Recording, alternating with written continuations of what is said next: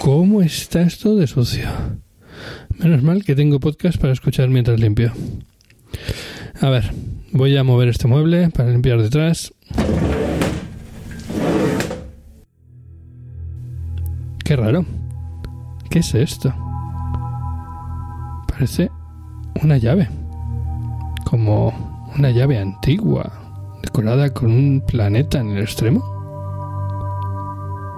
Anda, si lo acerco al móvil, aparece una cerradura en la pantalla. ¿Qué pasará si la meto?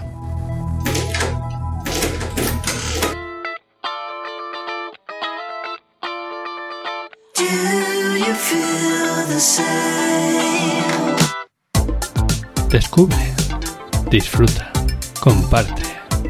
Órbita Friki.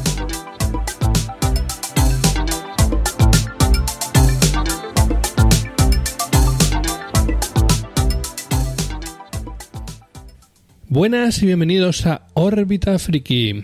Hoy deberíamos estar todos en Urnieta, en la Suscalpoz, pero nos ha tocado quedarnos en casa, así que por lo menos vamos a disfrutar de un episodio que teníamos un reto pendiente por ahí, ¿verdad, Igor? Sí, muy buenas a todos, así es. Yo, me lanzaste el semirreto de ver y leer, bueno, de leer Locan Key y ya de paso, pues ver la serie en la que está basado. Y ya que iba a leer un cómic un poquito extenso, pues he pensado en traerme unos refuerzos. Así que me he traído al resto del equipo de el Club del Cómic. El resto del equipo, estamos hablando de el inefable, el increíble, el marveloso señor Parra. Buenas, señor Parra. Hola a todos, muy buenas. Gracias por tenerme. Y también al eh, señor de Crónicas de Mundo Mente. A ver, estoy esperando que, se pique. No lo vas a conseguir. Al señor Borjo. Hola, Borjo. Hola a todos. ¿Qué tal? Gracias por la invitación. Eh, Igor, ¿te has leído el cómic? Me he leído el cómic. Me ha costado un poco encontrar, encontrar el tercer volumen, que como me pillé los dos primeros en inglés en una oferta, pues me ha costado un poquitín encontrar el tercero, que parece que está un, poco agotado, pero sí, sí, me los he leído todos. Muy bien. Pero antes de meternos en harina y meternos con el, con el cómic y un poco con la serie que ha estrenado Netflix, vamos a cerrar un tema que teníamos abierto en nuestro episodio sobre la webserie de Guild. Eh, bueno, pues en, arrancamos una especie de sorteo eh, en el que damos la oportunidad de conseguir el, juego, el juego, no, perdón, el libro eh, de arte de la serie. Con mucha información, con mucha información adicional sobre la serie y muchísimas cositas. Mucha información, muchas gráficas, cualquiera, eh, cualquiera que le haya gustado la serie es una delicia. Vamos, yo tengo mi copia y me encanta. Y bueno, lo que iba a decir, que básicamente han participado dos personas. una de ellas es tú, Igor. Así que te vamos a descalificar directamente. Bueno, básicamente había que probar que, funcionaba. Y la otra persona es eh, una persona que está aquí ahora mismo, como es el señor Parra. Así que Parra, enhorabuena. Sí, y no, y no... Te llevas el libro de The Guild. Vaya, muchas, muchas gracias. No me lo esperaba. Sí, decía, qué raro que no me hayan dicho nada aquí al respecto de que había Estábamos esperando para decírtelo en directo. Yo pensaba que ibais a abrir el plazo. De hecho, yo estaba dispuesto a hacer un poco de promoción para que más gente pudiera meterse en, esa edición especial de, de Rita Friki para participar y que lo terminara llevando yo de todas maneras. Eh. Nada, no te preocupes. Sí, cuando, cuando, vimos, cuando vimos la participación decidimos que te lo dábamos en Urnieta, pero como no hemos ido a Urnieta, pues te lo daremos en la primera eh, oportunidad. Llevo puesto el último regalo que me hicisteis también allí en, en Urnieta ahora para, para grabar esto. Sí, la camiseta. Esta bonita camiseta. Que no es de Orbita Friki, pero mola mucho. Este está bien. Pues sí. Eh, bueno, y si os parece, una vez dejado esto, esto atrás, la, serie de Guild te gustó, ¿no, Parra? Sí, sí, sí, me gustó en su día. Bueno, por lo menos esta la has visto. Hmm. Vale. Sí, eso sí. Vale, continuamos entonces y nos metemos en harina. Y eh, creo que el señor Borjo nos tenía preparado un pequeño resumen de, del cómic del que vamos a hablar hoy, que es eh, Locan Kay, eh, de los autores, el guionista Joe Hill y el dibujante, se me ha ido el nombre, ¿quién? ¿Rodríguez? ¿Se Gabriel, Gabriel, Rodríguez. Una persona sobre la que lo sé todo y puedo demostrarlo. Muy bien, pues Borjo, te dejamos eh, el escenario para que nos cuentes de qué va este cómic. Vale. Eh, la acción de Locan Key nos trae Lovecraft, donde se encuentra la Key House, que es la residencia vacacional de, de la familia Tyler, Kinsey y, y Body Locke, eh, que son los hermanos supervivientes de una terrible y cruel tragedia después de ser asaltados en su propio hogar por un par de compañeros de instituto y asistir impotentes a la violación de su madre y el asesinato de su padre. El verdadero peligro, como descubrirán nuestros jóvenes protagonistas, se encuentra en los rincones de la Key House. Eh, es una misteriosa mansión en la que se encuentran ocultas una serie de llaves con asombrosas propiedades y poderes. Así, por encima es un poquillo el resumen que he hecho. ¿Qué os parece?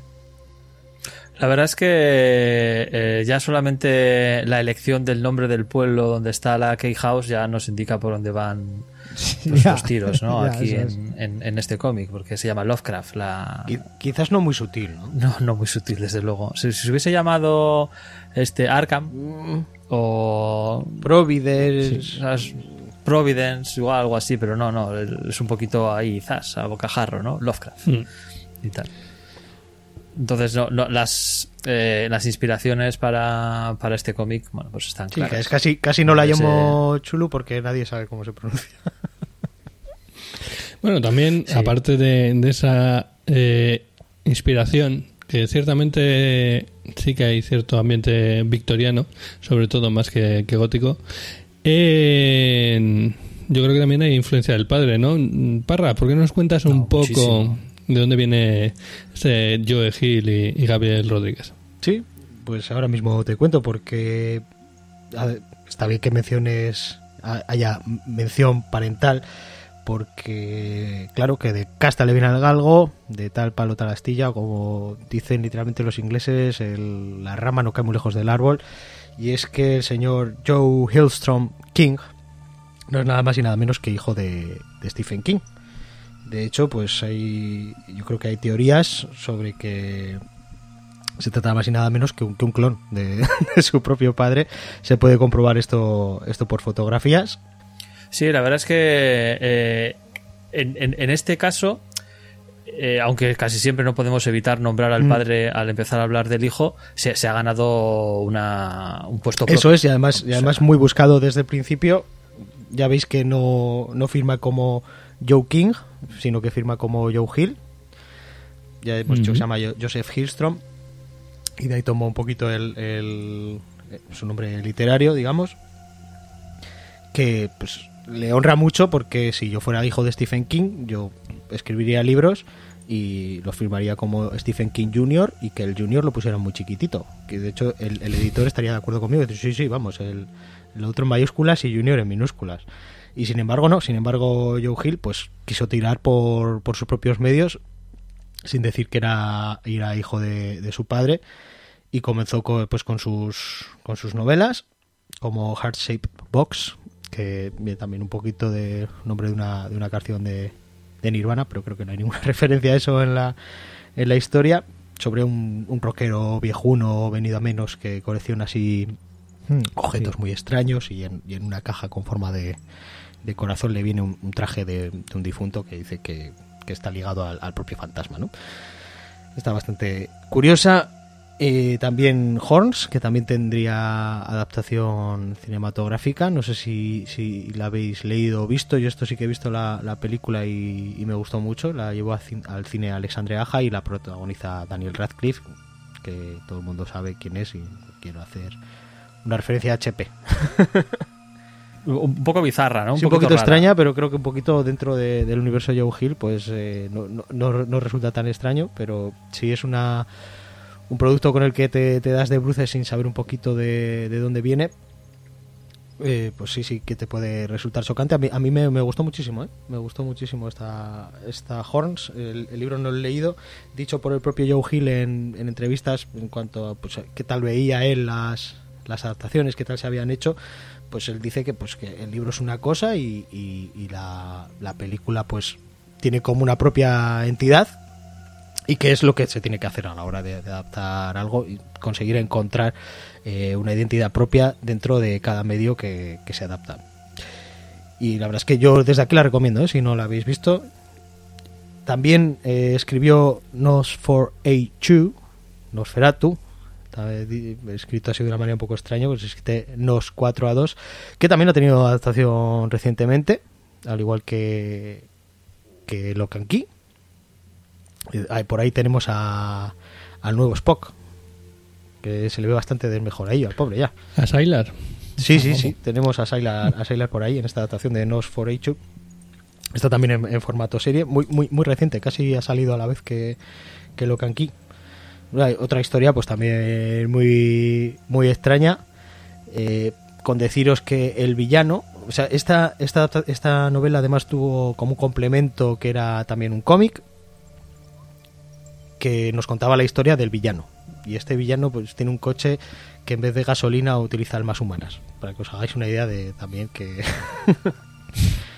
Bueno, no contamina, Eso, entonces. mira, oye, no, pues, no está mal. En vez de dinosaurios muertos, pues el alma de, de gente muerta. Algo, algo habrá por ahí.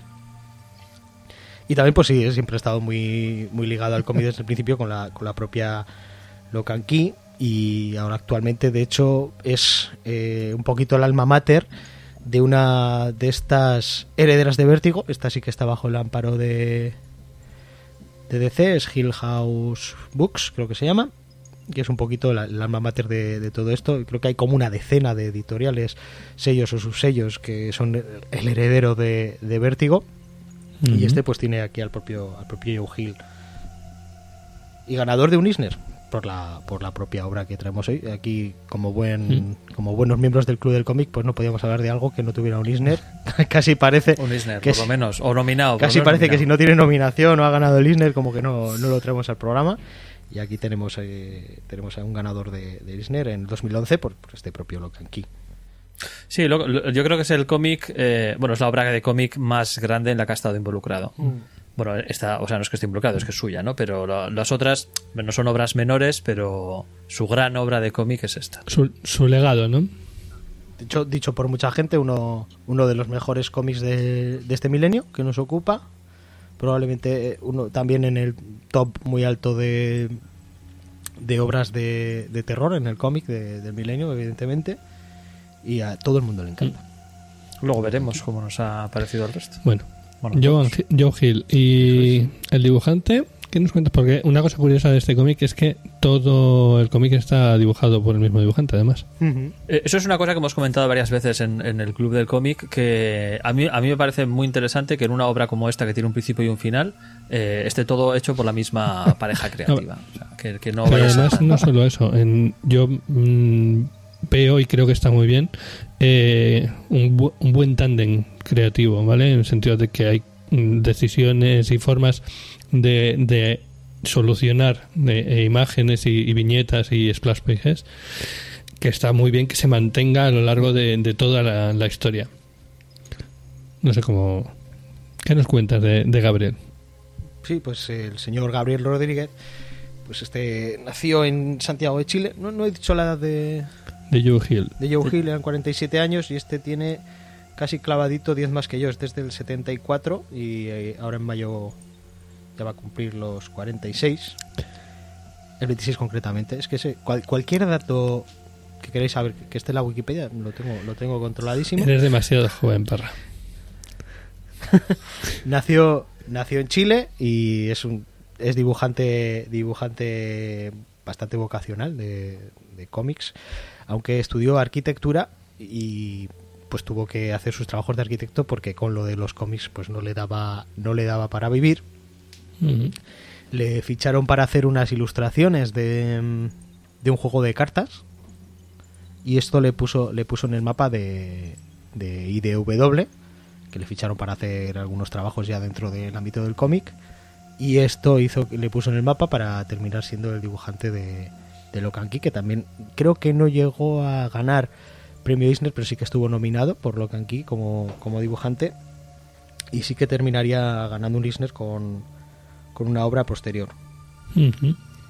Y después de trabajar eh, con Joe Hill en, en Locan Kid, también harían otra colaboración que es esta Tales from the Dark Side, está publicado aquí en España, que fue un intento de rescatar esta serie ochentera que era muy en, en la, en la línea de los límites de la realidad, Twilight Zone, todo esto, y al final pues en formato comic book ilustra ilustra tres historias que se iban a ver incluido dentro de, esto, de esta serie con, con guion de, de Joe Hill. También debe estar muy muy interesante. Así historias cortitas un poquito a lo a lo que ha terminado siendo Black Mirror. Vale. Y ahora que ya sabemos de, de qué va más o menos la serie, sabemos los autores, voy a comentar un poco eh, cómo se puede encontrar, ¿vale? Porque antes Igor ha dicho que tenía dos volúmenes y, y que le faltaba el tercero. Y a lo mejor a alguno le ha resultado raro, sobre todo si lo ha leído aquí en España, porque en España eh, lo que ha salido es una edición de Panini en lo que salen dos tomos, los omnibus se llama el tema, o Sí, aquí eh, los han llamado omnibus. Ujú. Correcto. Y en, en esos dos tomos de, eh, en España están contenidos, pues cada uno tiene como que dice tres, tres volúmenes, ¿vale? Porque la serie en sí son seis volúmenes, seis, no seis volúmenes, ¿cómo decirlo? Seis capítulos, por decirlo así. Y en, en Estados Unidos la, la edición son tres tomos, básicamente. Cada uno de ellos con dos, dos de estos epi- eh, episodios. O arcos, arcos es el nombre correcto para son eh, TPBs también ¿no? como dos recopilatorios Correcto. Entonces por eso Igor ha conseguido el 1 y el 2 y le falta el 3. Acabo de pedirlo hace dos minutos. Estaba esperando a que estuviese disponible y hacía unos días que no miraba y he mirado y, y está disponible, o sea que ya está de camino. Mm. De todas formas, en, en España está fácil de conseguir, eh, como digo, por esta edición de Panini y a unos 40 euros. Igor, No, estoy señalando dónde están. Mira, Ah. aquí hay uno y aquí está el otro. muy, muy, muy apropiado para un podcast. Bueno, era para vosotros. Ya lo sé, ya lo sé. Eh, volviendo, volviendo al tema, eh, también, no sé si a lo mejor a- alguno lo tiene de una edición que salió en Humble Bundle hace poco, hace, bueno, hace bastante en realidad, ¿no? Que yo también lo tengo de ahí y que... Edición electrónica, sí. Exacto. Y que aparte de en uno de estos eh, recopilatorios que hacían de IDW, eh, aparte de los mm, seis eh, tomos de, de la historia, eh, incluía algunos de los otros de las otras historias que han salido que también en el mismo mundo, ¿vale? Como quien dice. Porque, a ver, no lo tengo apuntado, vaya. Porque aparte de los números principales de, de la serie, también han salido algunos, algunos especiales, ¿vale? Por ejemplo, uno que se llama eh, Small World, creo que era. Luego también está Greenhouse y Open the Moon, por ejemplo. Esos son los que los que yo he leído. Por ejemplo, vosotros mm, habéis leído solo la historia principal, ¿no? No habéis leído ninguno de los de los accesorios. No, yo no. Yo, yo no he leído ninguna de esas tres historias. He leído solamente la- las principales. Borjo, Yo también, yo lo principal. Yo lo principal solo, también. y ahora vamos con, con Parra. ¿Tú qué has leído? ¿Quieres, ah, ah, vamos a hablar del elefante en la habitación no sí, hablemos, y no, hablemos. y no nos estamos refiriendo a mí por ser un poquito más anchote Bueno, la, la Pero- pero cuarentena. también sí, a la, a la vez sí, ¿no? A la vez sí, a la vez el elefante en la habitación no lo dejo en serio. Porque yo esto no me lo he leído. Yo esto no me lo he leído. Pero ¿por Pero- qué, Parra? ¿Por qué? Pero, ¿Qué- pero qué- sabéis que sois... Bueno, no es que vosotros seáis mi podcast favorito, es que yo soy vuestro mayor fan probablemente. Y que queda demostrado reiteradamente. Y yo pues quería venir también aquí a, a participar. Y digo, pues mira, yo me, me empollo aquí un poquito la- las biografías de estos hombres y pues, aunque sea, pues ahí lo comento. Y oye, pues puedo, hacer- puedo ser esa persona que no se lo ha leído y oye, a ver si me, si me termináis convenciendo. Porque estas series yo las tengo como descartadilla, digamos. De hecho ya lo he dicho alguna vez y es el ejemplo que pongo. Porque yo estoy deseando que una serie no me termine de convencer para descartarla. Hay tantas cosas que si no me hace clic, digo, "Venga, una menos, qué bien, genial. Pero como Así, tú has tengo- dicho, tengo otras cosas que. Es una serie muy bien considerada y Sí, sí, sí. lo mejor me resulta curioso que, que no te atraiga ni un poco. No, Eh, yo, yo, yo lo entiendo perfectamente a Parra, ¿eh? Al final hay tantas cosas que ver, que leer y que jugar, pues que... Que si no te convence dices, no, no, no, venga, una, una menos, qué bien, alegría. Eh, de hecho, pues, creo que en tres ocasiones me he leído más o menos el primer TPB y, no le termino de ver yo lo que lo que le está viendo todo el, todo el mundo y soy muy- siendo muy consciente de que el problema es, es, totalmente mío y no de la serie. Y además también reconozco que es lo que me, me convierte en un ídolo de pies de barro porque esto a todo el mundo le encanta, no hay ninguna crítica que la ponga ni, ni como mediocre. Prácticamente toda la audiencia a la que yo me dirijo, vamos a decir mesa a mesa ahora mismo, en el podcast le encanta este cómic, pero es un cómic con el que yo no, no he terminado de, de conectar. Pero bueno, vamos a decir que ya no lo tengo tan, tan descartado quizás. Y, y igual me puedo acercar por la serie. Por ejemplo, The Voice era otra obra que tenía descartada en su día, que también me había leído los dos primeros TPBs más de una vez y que no, no terminé de conectar. Y con la serie sí, y ahora que tenemos serie de, de Locan Key, igual es un formato con el que sí que me puedo llegar a acercar a, a esta historia. Mira que con The Voice a lo mejor te daba la razón, porque hay algún momento de The Voice que yo estuve a punto de dejarlo, ¿eh? Porque Garza En el tiene sus cosas. Y además, de hecho, creo que lo hablamos mientras lo estabas leyendo, ¿no? Sí, sí, sí. O sea, es que hay un momento que Con la excursión, muy- a, la, la excursión a Escocia, ¿no? Sí, Creo que sí, sí. fue un punto... Sí, sí, muy dura, muy dura. Pero volviendo a- al, al cómic que nos ocupa, eh, a lo mejor lo que tendrías que haber hecho es lo que hice yo. Porque yo este cómic lo descubrí en la biblioteca, esos maravillosos sitios donde descubrir cosas que creo que ya en fase 1 lo iban, las iban a volver a abrir. En- pues Que bueno, hay una cosa muy interesante que mucha gente no sabe y es que hoy en día es relativamente habitual encontrar un montón de cómics en, en las bibliotecas. ¿Vale? Ahí suele haber un montón de tomos, recopilatorios, eh, tomos Gold, de estos Omnigolds, de, sí, de, de Marvel y de todo. Entonces, la verdad es que es un sitio muy bueno a- al que ir para buscar un par de cómics, un par de tomos y llevártelos para casa a leer. Además, yo te diría que eh, es un buen sitio para ir a ver cosas que a lo mejor salen de tu zo- zona de confort, porque de otra forma a lo mejor no las dejarías entrar en tu biblioteca. Bueno, eh, pues lo que me ocurrió a mí es que me confundí y cogí el segundo tomo. Ah, Empecé a leerlo y aquello no tenía sentido por ningún lado, pero me tenía fascinado, la verdad. Eh, la imaginería de, de Joe Hill eh, y la forma de, de plantearlo, o sea, porque mm, aquí ya nos metemos en, en harina. eh, una de las cosas que más me atrae del, del cómic es la forma en la que eh, plantea la historia desde una perspectiva bastante realista, pero eh, bueno, pues la, la fantasía va entrando en, en ese mundo eh, como de una forma muy natural y, y esto le va a encantar Igor, siguiendo unas reglas que, que además se pega a ellas y, y las dan cohesión a- a- al cómic, ¿vale? Le- te, hace que nunca te salgas de ahí. Dices, "Eh, nada te cruje nada. Y dices, "Ah, esto no debería estar pasando. No, no, es claro, tiene que pasar a esto porque esta llave funciona así. Sí, a mí, bueno, ya sabéis que yo soy un obseso de la coherencia en, los cómics, en, los, las series, en las películas y en todo. Y una cosa que me ha gustado muchísimo de este cómic es que se respeta a sí mismo. ¿Vale? Y, y se pone unas normas bastante claras y las cumple a lo largo de todo, de todo el cómic. Y si no las va a cumplir, se inventa una justificación de por qué no se cumplen esas normas. ¿no? Entonces, en ese sentido me parece un cómic súper coherente.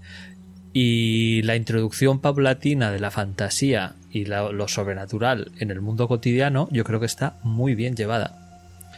Eh, ahí, bueno, pues no puedo evitar hacer un paralelismo con el padre, ¿no? Porque, yo que sé, en cosas como Carrie o un montón de sus historias, Mm. al final es un mundo completamente real en el cual introduces pues un pequeño detalle, una chica piroquinética y tal, un, un coche maldito que se mueve solo, o sea, pero todo el resto de cosas son normales, ¿no? Un Y- monstruo lámpara. bueno, sí, pero bueno, pero eh, en, en esa cotidianidad, ¿no? De, de un pueblo pequeño, que en este caso es, no es Maine, sino que es Lovecraft. Lovecraft. eh, eh, bueno, tenemos una casa encantada que es, eh, que es la casa Locke, ¿no? La, la Cake House. La casa que, la, la casa de las llaves. Sí. Y está, yo creo que muy bien llevado. Me parece Mm. que está muy, bien llevado en ese aspecto. Una cosa, luego ya cuando cogí el primer número y empecé a leerlo normal, eh, me gusta también ba- bastante la forma que tiene de empezar. Y además es un comienzo que te deja las cosas bastante claras de por dónde van a ir los tiros. Porque es bastante descarnado, en el sentido de, bueno, pues eh, no voy a hacer un spoiler muy grande si cuento las dos primeras páginas, pero, eh, Eso, eso, no me lo hagas que ya, ya hemos quedado en que no lo he terminado de descargar. pero bueno, No, pero bueno, la- las dos primeras páginas hay que, sí que hay que hablar de ellas. ¿no? Si no, yo he leído más o menos el equivalente al primer TPB, ya te digo que yo creo que unas tres veces. Mm, por eso, pero lo que digo, empieza ya directamente en una situación en la que unos mm, chavales, básicamente, llegan a una casa y eh, asesinan al, al padre de, de- de los protagonistas y a la madre eh, la violan directamente. O sea, es.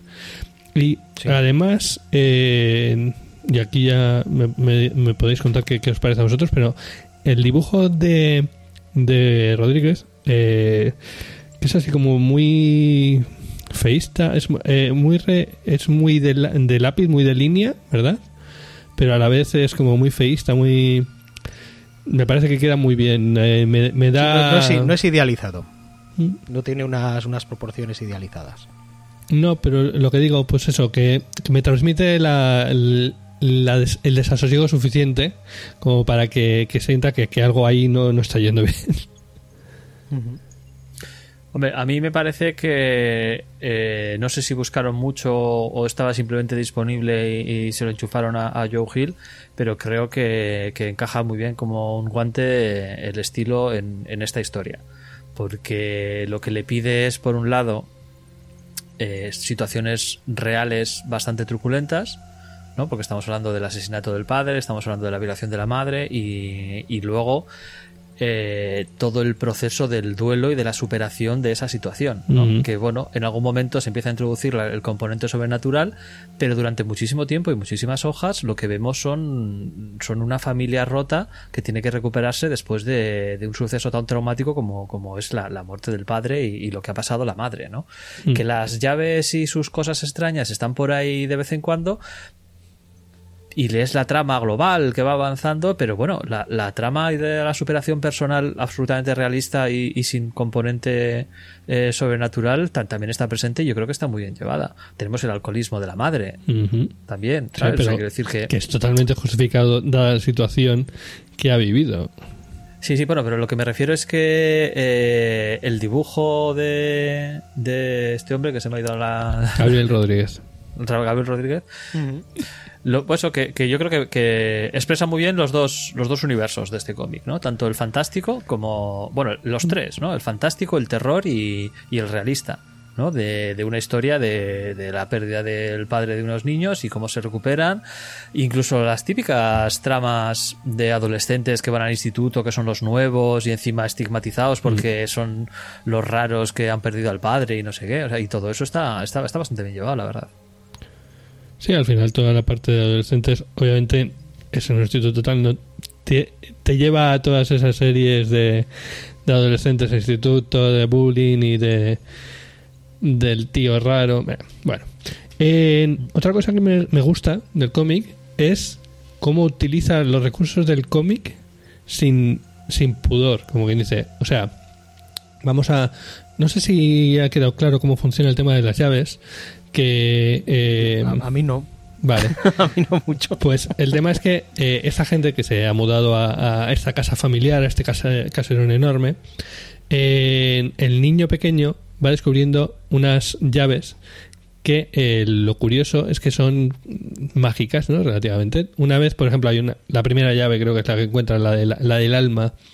Es una llave que cuando la metes en una puerta, al pasar esa puerta, tu, tu alma sale fuera, tú puedes moverte con, con tu cuerpo incorpóreo, con tu alma incorpórea una proyección astral. y tu cuerpo se queda. Exacto, exacto. Es como una proyección astral.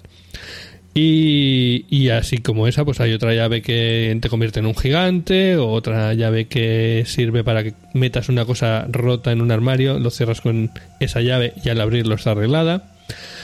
Eh, las llaves tienen ese funcionamiento que además, pues lo que decíamos, tienen un funcionamiento muy, muy claro y siempre van a, van a funcionar así. Bueno, y esto a que venía así. eh, hay una llave que es la llave de la cabeza. ¿Vale?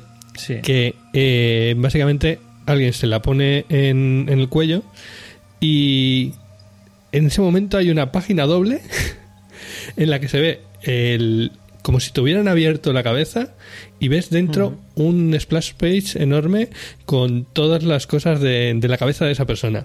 Sí, como aquella típica camiseta de Homer Simpson que se le veía el cerebro y ponía cerveza. eh, Sí, sí, sí, sí, exacto. Pero me pareció, me parece, exacto, es, es un, es un recurso que solo puedes usar en el cómic. Me llama, De hecho, en la, en la serie no lo usan. me llama la atención que haya querido llevarse varias veces esta serie a, a- a imagen real cuando, como digo, usa recursos que son muy de cómic y que están muy bien usados, pero es que si te los llevas del cómic, eh, pues no, no, no, no cuadran. Incluso también la llave de cambio de género, pues en el cómic queda bien, porque al final los, los dibujos llegan hasta un punto y ahí tú le aportas mucho. Pero en la vida real ya la cosa no es tan fácil. Eh, no sé qué os parece eso. Pues de ahí, de ahí le viene el nombre, ¿no? Lock and Key. No es que sean dos amigos que uno se llama Lock y el otro se llama Key, ¿no? Eso Es la familia Lo- es, es el juego de palabras con lock que es cerradura y key que es que es la llave. ¿no? Entonces la, fa- la familia es lock y key son las llaves y como llaman a, a la casa, ¿no? A la casa familiar, key house, la, la casa la casa de las llaves. Bueno, al final te van te- en el en, el- en la serie no no llegan a entrar a detalles de del origen de las llaves, pero bueno, también es porque el Eh, En la serie no, pero en los libros, en las historias que os he comentado, que son Sí. adyacentes, sí que hablan de. De hecho, vemos a la familia Locke del 1800 y pico y tal. Sí, no, y en los en los cómics, en los en, los tres volúmenes sí. No, La serie al final sí. sola- sí, al final la serie solamente está cubriendo el primer arco argumental de la el primero y el segundo o solo Bueno, el primero. mezcla cosas, coge de aquí y allá. Es que yo tengo un amigo que te rebautiza las cosas y te dice que está viendo Dirk y Gently, Hmm. o, o que Charlie y Chaplin eran dos actores de blanco y negro que uno era más gordo. Por eso Lock and Key, pues igual se está haciendo el hombre la pisa un lío. Curioso tu amigo. Sí, sí, sí, eh, tengo muchas historias, algún día las iré contando poco a poco. Sí, en principio la serie cubre los dos primeros arcos argumentales, lo que vendría a ser el primer tomo de, de la edición inglesa, que está divi- dividido en tres. Sí, lo, lo que pasa es que luego coge cosas de, de otros lados, ¿eh? Sí, sí. Vale. Coge, coge un poquito, adelanta un poquito alguna cosa y, y demás. Pero bueno. Eh, bueno, aprovechando que hemos sacado el tema de la serie, pues igual hablo un poquillo sobre ella. Mm, Como queráis. No, La verdad es que ya hemos dicho en la propia bio de Joe Hill que eh, es que prácticamente todo lo que ha hecho se está adaptando o está en proyecto de adaptación. Como el padre. Sí, efectivamente. o sea, de tal para Es que- Castilla, es que es como así. dicho. Es que es así. Y de hecho no es, no es, eh, no es el primer intento de, de llevar esta historia a- al mundo de la serie. No, se No rodó un si- piloto, se rodó un piloto en el 2010 mirado. que, que incluso Sí. llegó a, a emitirse en la Comic Con. Pero no, no parece que gustó mucho y no, no, no tiró para adelante. Hombre, a ver, hoy en día hay proyectos de adaptación prácticamente de todo. O sea, quiero decir, casi, casi cualquier libro que sea medianamente famoso o cómic que, que haya tenido un poquito de renombre, hay algún proyecto. Otra cosa Sí, es que, llega, se- que llega al final o no. ¿no? De Pero- lo que tenga éxito se compran los derechos. Luego Eso ya, eh, y ya se dice que está en proyecto, pero Claro. pueden pasar 20 años, no se sabe. Sí, pero bueno, en este caso sí que se rodó un piloto, pero no, no se proyectó en la Comic Con, no debió gustar mucho, no, no, no, no hubo tirón y, y se quedó allí colgado.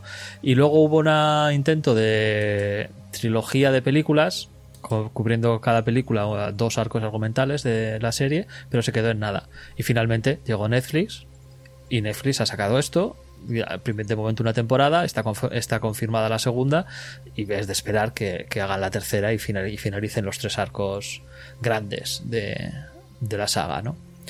Eh, yo no te recomiendo, Parra, que veas la serie si lo que quieres es leerte el cómic, porque en el caso de The Voice, eh, tengo que decir que la serie probablemente supera al cómic, o al menos lo iguala, Sí. Mm. Como mínimo, como mínimo diríamos que lo iguala, y dependiendo de los gustos de cada uno, pues se podría decir con toda tranquilidad que lo supera. Es, es un, Y es sin un embargo- producto que está al nivel. Sí, es un producto que Sí. está- Sin embargo, la serie a mí, la verdad es que está como mínimo un par de peldaños por debajo del cómic. Ah, La serie hace demasiadas concesiones para bajar a la edad de, de- de visionado. De hecho, me, me Sí, han llegado a decir que podría verla con, con, con mi hijo. Me, me parece exagerado. es Bueno, eso es para exagerado mayores porque de... hay- hay- Ya está puesta Sí. para mayores de 12 o 14, creo. Pero vamos, que tampoco Sí, eso, es- eso me parece más ajustado. O sea que han tenido que Eh, edulcorar bastante. bastante Sí, cosas. el cómic, eh, aunque a nosotros nos guste, sí que es cierto que probablemente también esté orientado más bien a adolescentes, pero no, no es tan exagerado como para que a un lector más adulto esto no le guste. Además, se tratan de temas muy duros que a un lector adulto pues, pues le, le- le van a enganchar. ¿no? Sin embargo, la serie es claramente un producto para adolescentes, muy claramente. Y bueno, pues como producto para adolescentes, pues tiene sus cosas. Sí, además, y, y los pocos momentos que, que dices, eh, por ejemplo, hay un, hay un momento que eh, la mala, por decirlo así, utiliza la llave de, de ir a cualquier lado, ¿vale? Coge a un niño y lo tira al metro, ¿vale? Un pequeño... Eh, que dices, sí, hombre, vale, esto, esto sí tiene el, el espíritu del cómic y te está transmitiendo, pero es que lo cortan súper rápido y, y como que se olvida súper rápido y es como, vamos a ver, pero que no se note mucho, ¿vale? Es, es, es, es- es- es siempre eso, es el mm, casi, pero no. ¿Tú, Borjo, la- a la serie le has dado oportunidad? El primer capítulo vi y no me... mucho. Es lo que dice Roberto Igor. Poco demasiado like. Y me aburría bastante, la verdad. ¿Lo viste solo o acompañado? Solo, solo. Acompañado ya complicado. Bueno, pues lo yo lo que decía de la serie, que eh, aunque sí que, bueno, no, no, es, no es como para vomitar mientras la estás viendo ni nada por el estilo, eh, sí que me, para, para alguien al que le gusten los cómics, como es tu caso, eh, yo creo que, que de, de a- de abordar esta historia deberías abordarla En el formato original. Sí, Sí, bueno, si no te, que y le si dé no te engancha, si no te engancha, pues no, pues ya está, no pasa nada. O sea, hay otras cosas, Sí. o sea, no, no, no ocurre Yo sé que las- la segunda la tercera intentona debió ser también en, en este Humble Bundle que, que Sí. mencionaba antes Roberto. Y no sé si yo llegué a coger uno que tenía lo- el primer tomo o, o el primer TPB o el que tenía completo. Así que puede, puede que lo pro- compruebe. Yo me pillé el de eh, el que venía el primer tomo. El, de, el otro el otro no lo cogí, yo me cogí el que tenía un primer tomo entre muchas otras cosas. Puede, puede que, puede que tenga ese, porque era uno que tenía un montón de, de cosas. Además, me he hecho Sí. con tablet nueva, así que es, es un buen momento. Sí. Y bueno, igual que Roberto ha comentado antes, que a mí me gusta mucho el cómic porque es súper coherente, ¿no? Y que se justifica y da explicaciones y está en todas las reglas. La serie no. Vale. La serie se salta a la torera las propias normas de las llaves, de cómo funcionan y tal, y encima se las salta pues, pues sin que venga justificación, ¿no? O sea, se inventan llaves nuevas que no vienen en los cómics que tampoco aportan nada en especial. O sea, bueno, crean una llave, una especie de llave lanzallamas que, que es como, mm, bueno, ¿y por qué? ¿Qué pasa? Que quedaba bonito el efecto del fuego en pantalla y... Tenían descuento en el efecto del juego. Sí, sí, sí, tenían descuento en el efecto del fuego y entonces inventa la llave lanzallamas. Pero no, no, y encima que eso, que incumple varias de las normas de las, de las llaves el resto, ¿no? No sé. Sí, no, la serie es, es lo que es. Un producto de consumo de masa. Sí, y hay un, y hay un par de momentos, o sea, igual que en la en el cómic, el personaje de de esta ¿La hermana? entidad, Ah, no, perdona, la la, la, la entidad del, del, del pozo, ¿no? De- el eco del pozo. Tampoco vamos a decir más para no decir cosas en la, en la zona sin spoilers, ¿no? Eh, es muy maquiavélica, ¿vale? Tiene planes en los planes y tramas en las tramas y, y da muchas vueltas a las cosas y, y está muy bien, ¿no? Porque te sorprende, le sorprende a ellos y te sorprende a ti, ¿no? Además, la, la elipsis temporal de cómo están contadas las cosas está muy bien, porque hay números que son flashback completos, hay saltos hacia adelante, bueno, hacia adelante no, perdón, hay saltos hacia atrás en algunos momentos, entonces puedes estar varios cómics pensando que está ocurriendo una cosa y luego de repente te viene otro cómic que te rellena los huecos de los, de los dos anteriores y te das cuenta que lo que estabas viendo no funciona exactamente como tú, no, no ha ocurrido exactamente lo que tú pensabas, porque en las sombras estaba pasando otra cosa. Sí, pero además el cómic te cuenta mucho más la historia desde el punto de vista de los personajes de la familia, como que dice. Mientras que la serie va te, te La- descubre sigue demasiado. sigue demasiado a la mala. Mm. ¿Vale? O sea, tú en los cómics a quienes sigues es a, es a la familia Locke, es a ellos tres, a, a los que sigues, Y sin embargo, en, en el cómic sigue. O sea, en la serie eh, ves demasiado a, al eco. O sea, a, la entidad del pozo. La ves demasiado. Ves, ves demasiado qué es lo que está haciendo, qué es lo que está planeando. Y co- entonces, joder, ese efecto sorpresa, claro, es demasiado revelador. Es como. Yo vi una película de terror, un slasher, Desde el punto de vista eh, del que malo. no- no- claro, no me voy a acordar de cómo se titula. Pero bueno, venía como titula- eh, eh, publicitada como una nueva forma de terror, el, el que era el rehacer los slasher clásicos y tal, no sé qué. Y se os se ocurre la, la subnormalidad de seguir al, al malo.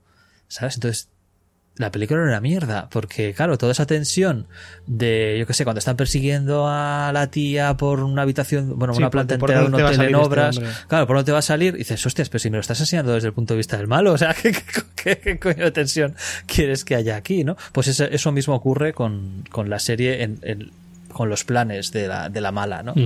Que en los, en los cómics tú no sabes a, a qué está o qué está preparando o, o qué va a ocurrir, y sin embargo en la serie es... No, y, y de hecho, una de las cosas chulas del cómic es eso, ese ambiente de, eh, de extrañeza, de, de inestabilidad, de, de que no sabes qué exactamente qué está pasando, por qué está ocurriendo esto o está dejando de ocurrir. En general la serie a mí me ha decepcionado bastante. De hecho, mira, antes comentaba con Roberto justo cuando nos hemos conectado que eh, hay un momento, ¿no? En el cual, pues, bueno, al final quieras que no, pues tienes ahí la llave de, de identidad que se inventan, que sustituyen la del cómic del cambio de género. Hay una llave en el cómic que es el cambio de género, ¿no? Que te transforma de tío en tía o de tía en tío. Y en, en la serie, pues no sé exactamente por qué, le dan como más potencia y, y hacen que te pueda transformar en cualquier cosa, ¿no? Entonces, claro, yo en la serie estoy estaba ahí como, va, te, como te puede transformar en cualquier cosa, hay un momento en el cual yo pensé que un personaje que parece que es un cierto personaje, dije, no, no es, ¿sabes? En realidad es, es la mala, que ha usado la llave y se está haciendo pasar por el... Pero no, no, es mucho más sencilla la trama. Era- Sí, sí, sí. O sea, que se te había ocurrido algo a ti, algo bastante más chulo de lo que termina siendo. Eso, eso Claro. suele dar mucha pena. Eh, ya que estoy aquí por mi cara bonita y no lo estamos esto grabando en vídeo ni emitiéndolo por ningún lado, y para hacer chistes y son muy malos, pues se me ocurrió haceros una pregunta un poco a cada uno, vosotros que sí que habéis leído el cómic, estáis comentando que aparecen un montón de llaves y pues me gustaría que me dijerais un poquito vuestra favorita, si no es resulta ser un destripe, o cuál os gustaría tener, o, la que más os, os pareció más chula, así, enfocando un poquito como, como veáis.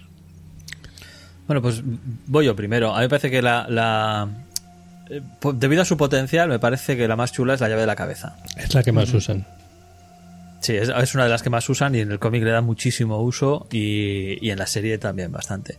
Porque al, al acceder a la cabeza no solamente puedes ver los pensamientos de alguien, sino que también puedes sacarlos y también puedes meterlos, meter cosas dentro En de la plan cabeza. Entonces, Inception. Da mucho juego. claro, claro, da, da un juego, da un juego brutal. Y desde luego en el, com- en el cómic la usan mucho y le dan muchísimo juego. Me parece de las más Y interesantes. hay una cosa que hacen en la serie con la llave de la cabeza que en el cómic lo hacen de otra forma y que me raya mucho de la, de la serie. Eh, Luego en la parte con Cambio spoilers la comentamos. Pero también sería la que más te gusta, Roberto. No, a mí tampoco voy a decir mucho para que no... Porque esto sí, Si queréis luego la parte con spoilers, podéis retomar esta pregunta y ya contar. sí que puede ser un spoiler, pero simplemente voy a decir que a mí la que me, me moló mogollón, eh, sobre todo porque no me creía que fuera capaz de, de resolverlo luego y lo resuelve bien, o sea, queda muy chulo en el, cómic, es la llave Ah, Kaiju. Ya, ya me imagino por dónde va el asunto. ¿Y a ti, Borjo? La, pues igual la llave de la que metes una cosa dentro de un cofre y se arregla. Que al final del cómic da un girillo de guapo. Está guapa. Eso te vendría bien para la Play, esas cosas. Sí, para arreglar el wifi de casa también me vendría bien. Con eso, con eso la verdad es que con esa llave te, te tienes la vida solucionada. Te montas un negocio, arreglo todo, señora. Dice, lo que pasa es que tiene que tener un tamaño más o menos. O Todo, vale, o todo vale no, cualquier eh. sitio en lo que lo metas. No, porque la, la alacena en la que funciona se adapta al tamaño de lo que vayas a Eh, meter. Eso es. Pero un Eso coche es. ahí no vas a poder. Bueno, no llegan a probarlo, pero el, el armario crece mucho, ¿eh? En ciertos, en ciertos momentos. O sea, que- igual, igual es un poco de stripe, ¿no? Dar más detalles. Sí, sí, esa la verdad es que me ha llamado bastante la atención. Hasta ahí- hasta Sí, además es, es, es, es gracioso las primeras veces porque cuando va a llevar un objeto más grande de lo que la alacena original podía albergar, cuando entra en la habitación, la alacena ha crecido, ¿sabes? Y se queda como, ¿esta alacena no era más pequeña? Pero de, de- de nuevo, estamos hablando de algo. Exacto, de nuevo, estamos hablando de algo que funciona en el cómic. Porque tú estás eh, dispuesto a aceptar que de una viñeta a otra algo ha cambiado de. Pero no es algo que sea fácil de trasladar a, otra, a No. otro, a otro en, medio. la, en la serie el armario es del mismo tamaño siempre. Mm. En la serie el armario siempre es del mismo tamaño. Hay una cosa que no hemos comentado y creo que es importante señalar. Es muy, es muy adelante. Eh, que es que toda esta magia y todas estas cosas de las que estamos hablando, los adultos no lo ven. Ah, mira, eso no, no lo sabía. Pues sí. Mm. Eh, solamente los menores de 18 años recuerdan la magia. Bueno, los adultos casi nunca. Hay una, hay una situación. Casi en nunca. que- Hay, bueno, hay ciertas excepciones, por supuesto. Todas las reglas están hechas para romperlas, pero está muy bien explicado por qué se rompen. Sí. Eso es lo que me gusta. Eh, en general, cualquier adulto que vea un uso de las llaves, al poco rato de dejar de, estar expuesto a, a- a esta magia, eh, lo olvida. Lo olvida y lo, lo racionaliza de otra manera. Exacto. Ese, ese es el tema. Ese es el, bueno, pues está pasado porque ha sido un reflejo. O, O sí, o ese jarrón que se me cayó y lo metí en el armario y, y cuando lo saqué del armario estaba arreglado, eh, al poco rato de haberlo arreglado sin querer con la llave, ya no recuerda haberlo tirado, el jarrón. Entonces, es- ya está, sin más. No, no lo arreglé, no lo arreglé porque nunca lo rompí. Cada llave tiene, tiene un diseño concreto, ¿no? Sí, Son, son diferentes. En la, en la serie también pasa. sí. Tiene como un diseño chulo. Sí, la- mucha- la- mucha labor de diseño, diseño abridor. Sí, la cabecera de la llave, la cabecera de la llave siempre es un, un poco una representación de lo que hace. Mm. Pues que si la llave de- del fantasma, que he dicho antes Roberto, pues tiene un un peque- una pequeña calavera y tal, un- una especie de cráneo. La llave de la cabeza es una cabeza, lógicamente. La llave del cambio de género, eh, pues tiene una cara femenina y, y otra cara masculina. ¿verdad? Cuando Yo giras la pensando llave. en cosas así más de niños pequeños. Eh, es curioso. es curioso porque. humor, en un humor más básico. Mm. La llave, la llave del cambio de género, es- he leído algunos artículos para, para antes de venir aquí, para no venir sin papeles. Y en un artículo decían que la llave del cambio de género era, eh, mm, como decían, eh, polémica. No, no entendí muy bien por qué, pero... Pero si eso, si eso, si eso ya lo inventó Ranma, por favor, hace muchísimo Ya, pero bueno, como hoy en día hay una cierta corriente en contra de simplemente la existencia de géneros, pues entonces, claro, Mm. si te viene alguien de, de los que dicen que es género no binario y estas cosas, pues Ah, ¿qué, vale. efecto tiene, ¿qué efecto tiene la llave sobre Y alguien así? fíjate Pues, que en la pues, serie cambian esa llave para, y la convierten en la llave de la identidad. Exacto, exacto. Pues mira, probablemente lo habrán hecho por eso, para que no haya polémica. Puede haber, puede haber. eso. Mm. No, Sí, no- está- no lo- no lo había pensado. Se la coge con pinzas todo el mundo. Las llaves las Sí. cogen con pinzas. Sí, sí. Bueno, y Igor, eh, hemos hablado de la serie, hemos hablado del cómic, hemos hablado de... ¿Hay algún tema más que queráis comentar de- del cómic o, o pasamos a hablar con spoilers? Que ya tengo ganas de, de spoilear. Bueno, no, yo simplemente señalar que eh, la serie tiene un par de, de what the fuck, o sea, eh, de escenas que ocurren porque sí, que tienen que ocurrir porque alguien- supongo que a alguien, algún guionista le pareció que era interesante que ocurrieran y ya está. Y que es mucho más eh, eh, directa en las tramas. Lo importante, Igor, yo a, a ti lo que te reté es a leer el cómic. ¿El cómic te ha gustado? El cómic sí, a mí el cómic me ha gustado mucho, muchísimo. No me arrepiento para nada de haberme tomado, pillado los ¿Se lo tomos. recomiendas a Parra? Eh, yo sí se lo recomiendo a Parra, pero Y- si ha hecho y- vari- varios, varios intentos de leer el primero y no lo ha enganchado, pues tampoco, tampoco veo que haya que forzarlo, ¿sabes? O sea, Bueno, pero igual después de esta experiencia, igual un cuarto lo veo con otros ojos y. Y con cositas que me habéis contado, pues igual estás esperando ya algo. Y por lo menos quiere- quieres ver cómo se desarrolla tal llave. Y dices, a ver cuándo lleguen a esta llave que me habían contado. a, a mí, a mí hay una cosa que me gusta mucho del cómic y, y es eh, cómo pasa por, por- como a cámara rápida por cosas que, que en otros cómics serían pues un número Haría mucho entero hincapié, o- ¿no? Sí, sí. Entonces, tienen una serie de. Al principio te introducen muy poco a poco lo que es la realidad mágica, ¿no? De las llaves y demás. Pero hay un momento en el cual pisa el acelerador, el señor Hill, y en, en dos páginas te- con una viñeta o dos viñetas para cada caso, ves mogollón de descubrimientos de llaves y batallas súper raras y, y, cosas y poderes nuevos que, que, encuentran y tal, no sé qué. Y es como zas, zas, zas, zas, zas, zas, zas. Y ahora han pasado dos meses o tres meses o no sé cuánto y en dos páginas, en tres páginas te concentra una cantidad de cosas que dices, joder, sí, sí, sí. Estas dos viñetas podía haber sido haber sido cada una de ellas un número entero, ¿sabes? Aquí contando cómo descubren la corona de las sombras y cómo descubren la llave del gigante y no sé qué. Y, y no, no, haces, pa, pa, pa, pa, venga, venga, todo esto, ah, y tienen un montón de aventuras y luego ya pasamos a la graduación en el instituto. Y dices, vale. Bueno, pues al señor Borjo le querías preguntar también, ¿no? Eh, sí, sí, sí. Borjo, a ver si nos contesta. Por su satisfacción con el cómic. Eh, sí me ha gustado. Sí que me ha pasado que lo que habéis comentado antes, porque la gente lo ponía muy, muy, muy, muy bien. Y está bien, sí, la verdad que está, está original la historia, que a mí lo que me gusta que sea un poco original la historia y yo sí lo, sí lo recomiendo a la gente. Es una buena lectura. Ni, ni Igor ni Borjo lo habíais leído antes de, de la propuesta de reto, ¿no? De Roberto. Mm, eh, Pasaba lo que, lo que a ti. conocíais como, como Sí, lo conocía, pero no lo había leído. Sí, yo había, había oído hablar de él y tal, y, y de hecho tenía de eso, tenía el Humble Bundle donde venía el, el primer tomo, pero no, no me había dado por, por leerlo. Es, yo creo que esa y, y Providence, que hemos estado hablando antes un poco de, de ella, eran, eran dos ahí que tenía como... En algún momento me las tengo que leer. Providence ya me la he leído yo, no hace falta que la leáis el resto. Vale, ya te has sacrificado. No, a ver, y Providence, Providence te digo que está bien, ¿eh? Pero, o sea, es muy chulo de idea, muy de Lovecraft, muy tal, pero es que de verdad Alan Moore alguien, necesita a alguien que le corte, que le, que le ponga cortapisas, porque si no, Se le va. Es que- puede llegar a en fin. mucho, pero es lo que tienen los genios. una cosilla voy a, a ser un poco cabrón y voy a decir que obviamente hemos, eh, antes de que nos vayamos aparte con spoilers Igor debería mandarme un reto para Ah, sí. la siguiente ocasión y digo que soy un poco cabrón porque no lo he avisado antes Está ahora con cara Mira, de pues- ¿qué digo yo?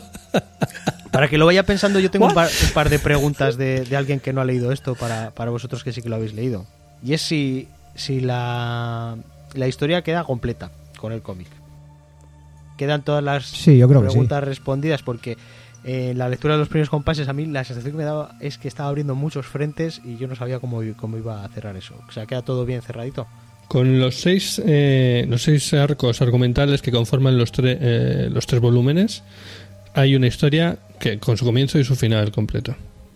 Es que a mí tam- también la sensación era como que no, no veía que era lo troncal, veía que aparecían un montón de elementos muy chulos, muy, muy fantásticos y tal, pero no veía lo troncal, pero sí, con lo que me estáis contando, pues ya, ya estoy viendo que, que sí que hay tela troncal que igual, a la que igual me puedo... Me puedo animar, me puedo animar, así que os, os voy a dejar que, que abréis esto sin spoilers, o sea, con spoilers, pero yo también quiero saber cuál va a ser el próximo reto por parte de, de Igor, que está así como mirando para sus estanterías. Sí, estaba mirando las estanterías, estaba mi- mirando mi listado de, de libros, de videojuegos, digo, hostias, hostias, hostias, tengo que, tengo que lanzar algo. Yo, yo, yo tengo alguna de las cosas que me dijiste en su momento, si quieres que te diga, no sé. Sí, sí, lo que pasa es que me han cerrado, lo metí en Trello, ¿no? Trello es. Y- y lo han cerrado, tío. Y me mandaron el correo de... eh, tienes no sé cuántos días para recuperar tus listas de Trello antes de, antes de que desaparezcan. Y no les hice caso y han desaparecido, efectivamente. Ver, Entonces... Yo no es que quiera ponerme ya, deberes ya. a mí mismo, pero, eh, por ejemplo, sí, ahora estamos hablando de terror. Recuerdo que, por ejemplo, me dijiste que la de Cabin in the Woods está. Sí, sí, sí, sí. Te, te- te- te- Ah, mira. te voy a lanzar. Te voy a lanzar. Esa, esa sí. La de Cabin in the Woods, que. Esa, no como la anterior que he dicho antes, sino que esa sí que de verdad es una película de terror que marcó una época y, y además eh, juega estup- estupendamente con las convenciones del género. Ya te la tienes que ver y hablaremos de ella y aprovecharemos para hablar también de unas cuantas películas más de terror. Pues qué bien, con lo que me gusta a mí el terror. Porque. A mí me encanta. Que no, o sea, para mí no.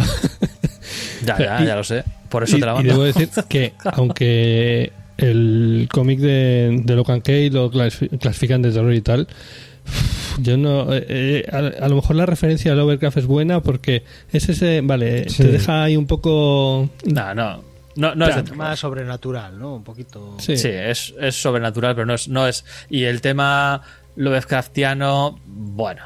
pues está muy por encima.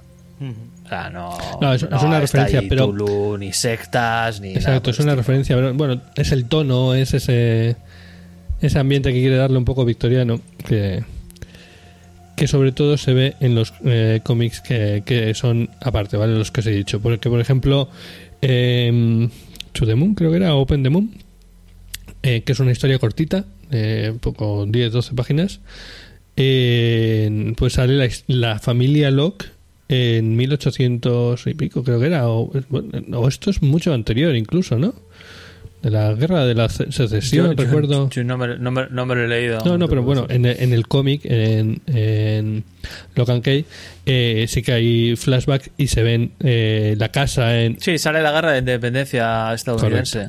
Entonces, eh, en este, en este cómic y en, eh, en It's a Small World, creo que se llama también en otro, sale esa familia eh, formado por un padre, luego hay un, abuelo o algo así que es el que hace las llaves, ¿vale? Está muy curioso. Y, y están en, esa época pues más victoriana y además es muy curioso porque en Logan Key nos hemos acostumbrado a ver a las llaves casi como un pues como una amenaza en sí pero aquí en estos cómics las llaves las, las llaves las usan como una herramienta ¿vale? pues por ejemplo la llave de las sombras de repente pues usan las sombras para que hagan compañía a los niños Claro, entonces te, te resulta muy muy chocante. Sí sí. Pues eh, no sé a eso me refiero que, que a lo mejor es más por el tono pero sí que no es de terror terror de que estás eh, acojonado de pasar a la siguiente página no Vale, pues solventado el tema del reto para el próximo programa, que te tienes que ver Cabin in the Woods. Esta vez no es un libro en el que tardes seis meses, no te preocupes. no no tranquilo será una película que tarde seis meses Vale, pues nada, le damos la patada al señor Parra y pasamos a la zona con spoilers. Sí, cuando la patada es consentida se puede dar sin, sin ningún tipo de problema. Nada, muchas gracias por, por haberme dejado estar aquí con vosotros, chicos. No estaba muy seguro de si tenía el cuerpo yo para esto de las circunstancias actuales, pero sí que tenía ganas de veros y al final pues, he tenido un rato muy majito con vosotros. En uno de mis podcasts favoritos, además. Pues sí, y además te llevas un libro, Parra. Eh, Además me llevo el libro, de verdad. Muchas gracias. Muchas gracias. Eh, espero que me lo puedas dar pronto. No hace falta que me lo envíes ya cuando cuando, cuando sea posible. Sí, no te preocupes, yo lo en desinfecto, mano, pues lo- ya- lo mojo bien. Creo que nuestros nuestros trabajos están bastante cerca además. Así que bueno, ya algo apañaremos. Y nada, muchísimas gracias chicos. Que lo paséis bien el ratito que os queda. Gracias por tu compañía, Parra. Muchas gracias, Gracias. Parra. Y a la audiencia no os vayáis. Después del aviso de spoilers, pues seguimos con los Que hace spoilers. mucho que no ponemos. Sí, hace bastante.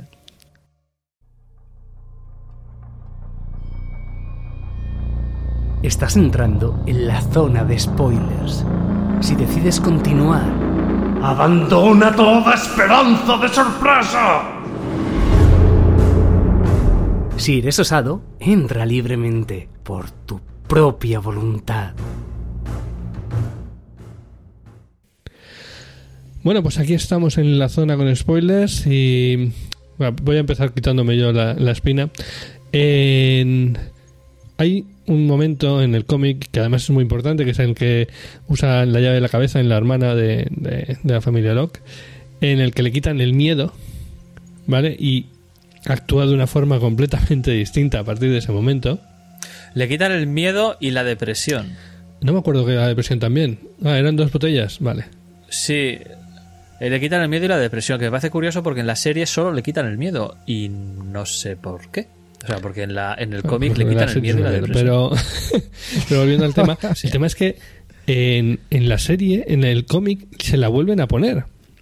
Hay cierto momento en que se da cuenta de que sin esas eh, emociones no puede funcionar, son necesarias aunque sean incómodas y, y- y se la vuelven a poner. Y en, el- en la serie llegan a la conclusión de que, de que sí, de que vale, que necesario, pero la- el miedo sigue por ahí. Y es como, pero bueno.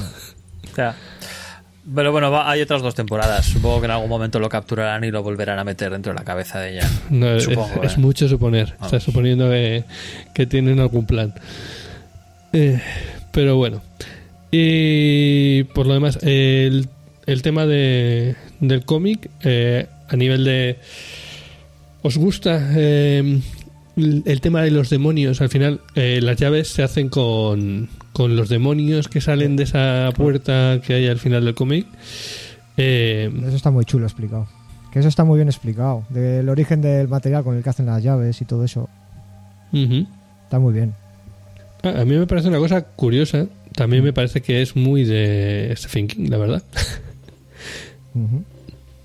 Bueno, yo creo, yo creo que eso es lo más Lovecraftiano de, de todo el, de todo el cómic, ¿no? Aunque lo que pasa es que usan demonios relativamente tradicionales en lugar de, de seres oscuros insondables de eras pretéritas, ¿no? Como, como son los de Lovecraft. Ya, tú te refieres porque son personajes de otra dimensión o, Sí. o bueno, o antiguos o lo que sea. No sé cómo. No, Sí. no queda, no queda claro, pero bueno.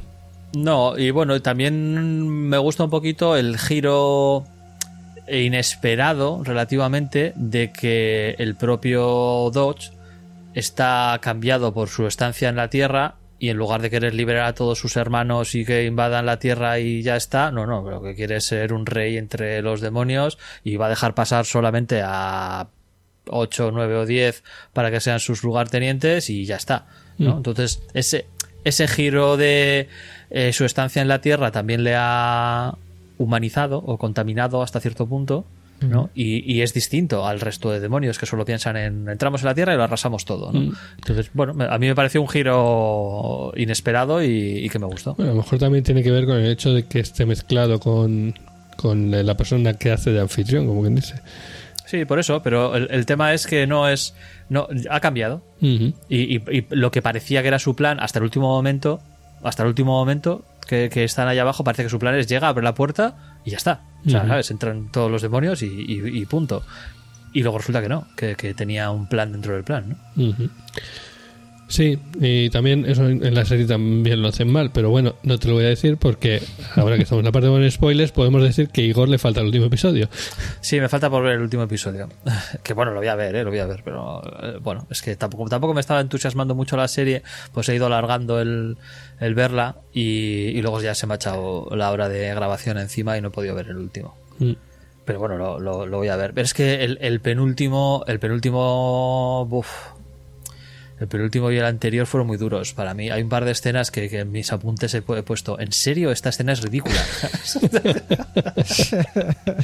Sí, sí. o sea, la, la, la escena del coche de, de ella y él, eh, que encima, joder, tienes la Cuando se sensación. lían, dices, bueno, o sea, Cuando se lían, sí. Pero bueno, yo tenía la sensación de que, bueno, que en lugar de hacer que. Que se líe Lucas con, con la hermana en su forma hombre, pues que iban a hacer que se liase en su forma mujer con, con Tyler y que no iban a saber que era ella y que se iba a desarrollar más. Y no, no, o sea, se lía con él y le pilla la llave de ir a cualquier sitio porque se le cae de bolsillo. Es como. Ya, ¿En serio? Me apetecía liarme, sí. O sea, es que es que Buah, es que tampoco tampoco estoy muy seguro de que aporta la escena, ¿sabes? O sea, por Buah. A mí me resultó muy pesado el primero y, y pasé ya de... Se me hizo súper largo el capítulo, pero demasiado. Mm. Sí. Yo, yo, bueno, ya lo he dicho en- sin spoilers y, y en- con spoilers más todavía. A mí la serie es, es un producto bastante menor al, al cómic y, y la serie es muy de adolescentes, muy de adolescentes. Es mucho menos adulta que el, que el cómic. Que no tiene por qué ser malo que sea un producto para adolescentes, pero es que en este caso tiene, tiene algunos giros de guion y algunas cosas que, que, bajan, bajan mucho el, el nivel. Mientras que el cómic a mí me sorprendía por momentos. Sea, la, la- la manera de narrar escenas, la- los flashbacks. A, a mí me gusta mucho, tanto en series como en libros y películas y demás, la, la narrativa no lineal. Sí. ¿Vale? A mí cuando en una, cuando en una historia, bi- bien hecha, claro, cuando está mal hecha, pues, pues queda horrible. Pero cuando eh, no te cuentan toda la historia en orden cronológico, sino que de vez en cuando te hacen un flashback o, o incluso un flash forward en algunos casos, te cuentan algo que va a pasar dentro de dos meses o cosas por el estilo, eh, a mí eso me encanta. Bien hecho, me, me encanta. Y en el libro lo hacen, o sea, en el cómic lo hacen varias veces. Sí, de hecho hay, hay algún momento incluso en, que van haciendo dos historias o tres historias eh, a la vez. O sea, la historia de, de los jóvenes que estaban en, en que cuando el padre era joven y, y era el grupito de, de colegas y a la vez el- la historia de, de los actuales. hay un, hay un momento, hay un momento en el cual están contándote la historia en la Revolución Americana, Correcto, eso me refería con tres historias. viendo cómo lo, el padre está viendo la historia en la Revolución Americana gracias a la llave del, del reloj. Y viendo cómo los chavales están viendo al padre ver la historia de la Revolución Americana con la llave del reloj. Sí, sí, sí. ¿What? Está guapo, pues está muy guapo. Sí, sí, no, Venga, vamos a rizar el rizo. ¿sabes? sí, es eso. El cómic tiene, pues, eh, muchas, muchos planteamientos que, como digo, son muy de cómic también y que, que, que no tiene pudor en utilizarlos, vamos. No sé, a mí el cómic me gustó mucho. Y luego hay, otras cosas que tiene el cómic, sobre todo además lo notas cuando estás viendo viéndolo en digital, y es ese, ese mecanismo eh, o ese estilo de voy a poner la misma viñeta y va a haber cosas de la viñeta que no cambien y otras cosas van moviendo. Entonces te, te transmite ese punto de, de es- este personaje está aquí estático y el resto está todo sucediendo a su alrededor. Es muy, muy curioso, la verdad. Es una, una técnica visual muy buena. Muy buena. La verdad es que a nivel de dibujo, eh, yo creo que no he leído nada más de este hombre, o, o no he visto nada, nada más de este hombre, no me, no me suena, y, y me ha gustado muchísimo. Y, y yo no suele ser algo en lo cual me fije mucho en los dibujos. O sea, Mm. yo soy más lector, o sea, le- leo montones de cómics, pero yo soy muy de libros. Entonces en, en los cómics mm, tiendo a basarme más en las historias que en los, Mm. que en los dibujos. Y en el caso de, de Locan Key me ha gustado mucho. Sí, pero bueno, no, es el solo dibujo. el cómo dibuja, que bueno, pues tiene su estilo y tal, sino cómo plantea las páginas, cómo plantea las... Sí, la narrativa, Sí, la sí. narrativa visual. El Sí, que tiene, y, sí. y de hecho, lo que os decía, pues, el tema de las de la cabeza, cuando mira dentro de la cabeza, que ahí está súper currado, eh, en el cómic digital se pierde un poco. Porque, claro, en el cómic real coges y abres una página una página doble y tienes ahí esa página enorme. En el cómic digital tienes la mitad y luego la otra mitad. Bueno, te quedas ahí. Ya, pero bueno, eso es. Problemas, de- eh, mini problemas del digital. Que tampoco es el futuro, creo. No. Yo, yo la verdad es que estoy encantado de haber leído esta obra y, y, vamos, si por lo que sea la hubiese descartado y finalmente no lo hubiese leído, pues me habría perdido algo, algo que, que, bueno, es que me ha gustado mucho. Bueno, pues nada, me alegro de haber acertado. Una recomendación. Sí, en este, en, en este caso no te agradezco profundamente el, el reto porque me ha servido para, para leer una obra que, bueno, siempre tenía ahí más o menos en cartelera para leer, pero bueno, como otras 10 o 15, ¿no? Que, que andan por ahí rondando y, y buscando un momento de que tenga un hueco y que puede que no lo tenga nunca. Y que no es de Suele superhéroes. pasar. Y que no es de superhéroes. Porque tengo una biblioteca que con demasiadas cosas con superhéroes, parece ser. Bueno, ¿quién dice que, que es demasiado? Borjo, dices muy poco. Ya estoy aquí escuchándos. Bueno, cuéntanos algo de, de la parte con spoilers. ¿Qué es lo que te gustó del final o te dejó de gustar o algo que no has podido contar antes? A mí lo que me refería antes con la llave que más me había gustado, que era la de arregla todo, era el giro de cuando mete, mete al hijo que le han pegado un balazo, creo, y, Sí. Y lo, lo cura. Que, a que antes había intentado meter las, Las cenizas, cenizas. de- exacto. Marido. Ujú. Y es un, es un giro muy chulo. Eh, lo de las cenizas, porque encuentran la llave de. Creo que es la demoníaca. La. Omega. La Omega, sí, sí. la La Omega, Omega, la, la de la puerta. Y, y que meten. a- que dice. Yo sé cómo puedo arreglar esto. Y mete al, al hijo allí y, y- y acaba ya casi casi es al final. Es justo antes del clímax, creo. Y es un giro que me gustó mucho, la verdad. Es, eh, Pues Sí, aunque no recuerdo qué explicación daban para que las cenizas no, no volvieran. Pero vuelve el alma del padre. El- pero luego, cuando le mete, Eso es. Habla al final con él, creo, ¿no? Sí, cuando mete las cenizas, eh, no arregla el cuerpo porque no puede. Ujú. Vamos. No recuerdo la explicación exacta que da el padre cuando habla con el hijo, después, cuando meten al hijo en el armario, Ujú. pero él se lo justifica. Ah, O bueno, sea, le sí, dice sí, por qué vale, no. vale. Es que no, no me Le, acuerdo. le dice, le, le- le dice por qué no ha funcionado. Ahora no recuerdo exactamente, pero sí que le dice por qué no funcionó. Ujú. Pero sí que le dice que gracias a haber metido las cenizas pueden tener esta conversación, porque sí que le permitió a él, el espíritu, pues, volver, ¿no? De donde estaba o, o lo que sea. Entonces, aunque no arregló el cuerpo, sí que hizo algo. Mm. Pues nada, vamos a, a ir cerrando, si os parece. Muchas gracias por habernos escuchado. Eh, me toca ver una película de miedo. La intentaré ver un día a las 12 de la mañana con mucho No, sol. no, no, no, hombre, no, de no, hombre, noche. no. Por eso no- por- claro, por eso no te Los gustan cojones. las películas de miedo. Las películas de miedo, no, no, tío, no, así, así no se disfrutan. Las películas de miedo las tienes que ver con la luz apagada y de noche, evidentemente. Y solo, y solo. Y solo, y solo. O sea, para, para que cuando oigas un ruidito por el pasillo o lo que sea. No, no, no pues- voy ni a la cama, vamos, me quedo en el sofá hasta el día siguiente. Cabrones. Vale. Pero es como hay que verlas. O sea, si las ves. Yo, yo vamos, jamás se me ocurriría ponerme una película. A mí me encantan las películas de, de miedo, It Follows o, o que de estas. Mira, de hecho, o sea, eh, eh, ayer recibí la notificación de que ya está disponible It. En la segunda parte, que, no la, que no la he visto, porque no conseguí convencer a nadie a ir para ir al cine a verla, ¿eh? Roberto, que me dio calabazas. y no, de no terror, quiso ir al cine a, a verla. Y, y precisamente estoy esperando porque ayer me, me- ayer a la noche no podía porque me, me vi la, la que hemos hablado hoy en Alba Classic, la del tercer hombre. Y, y hoy he dicho, no, no, no, hasta que no caiga la noche no puedo ver It. Tengo que esperar a que, a que caiga la noche. Cuando caiga la noche entonces la veo. Ahora hay demasiado sol. Pues ¿no? no sé, ¿eh? no tiene buenas. no ten- hubo bastante crítica regular, ¿no? Para la de It parte bueno, 2. la- a, a mí, a mí la primera me gustó mucho, entonces la segunda la tengo que ver. Bueno, Que mira, ¿os otra- además es, es de es del padre de Joe Hill, es de Stephen King. Y todo, todo queda en familia. Sí, sí, todo, todo, todo queda en familia. Y, y es una, una vieja espina clavada que tengo, porque cuando leí el libro hace ya muchos años, pensé que se podía hacer una a- campaña de rol extraordinaria con, con ese libro. Sobre todo por el tema, ya lo he dicho, ¿no? De la, la narrativa no lineal, de, de contar en paralelo las dos isla- las dos eh, tramas temporales, ¿no? La, eh, la de cuando son niños y cuando son adultos.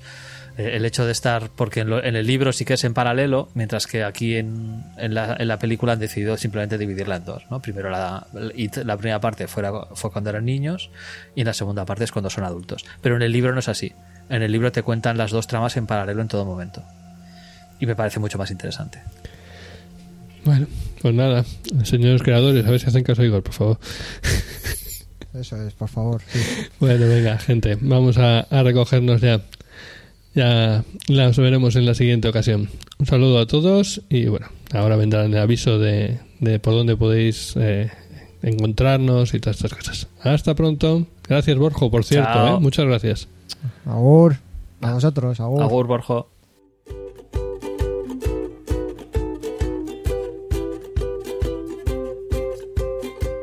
¿Qué tal? ¿Lo has pasado bien?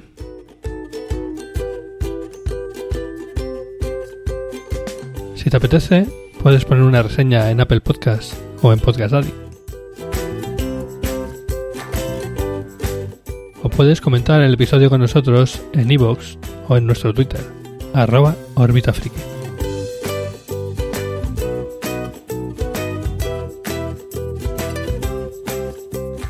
En cualquier caso, te esperamos en el próximo episodio.